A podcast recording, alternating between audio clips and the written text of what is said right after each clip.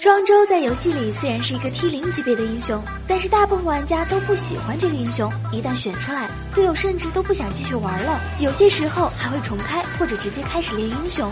为什么庄周会这么被嫌弃？其实是很多庄周玩家都有过这些行为。第一种是只给自己大招。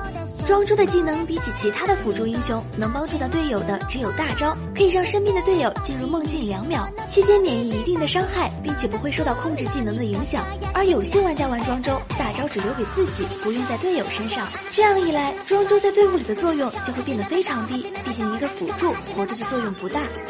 第二种是喜欢带线。庄周在大部分时候选出来都是作为一个辅助，而当一个辅助去带线的时候，基本上就已经输了。虽然庄周的带线能力不弱，但每个位置都有固定的职责和任务。当辅助无法保护后排或者探视野的话，那么后排可能连发育的机会都没有，更别说能打得过对手了。但部分庄周玩家都喜欢带节奏，只要一点不顺心意的话，就会抛弃队友自己去带线。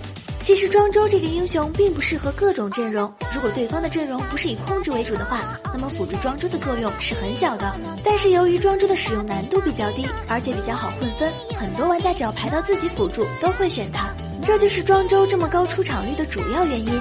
但是如果我们不看阵容选英雄，就算自己不坑，其实输了的主要原因还是在自己。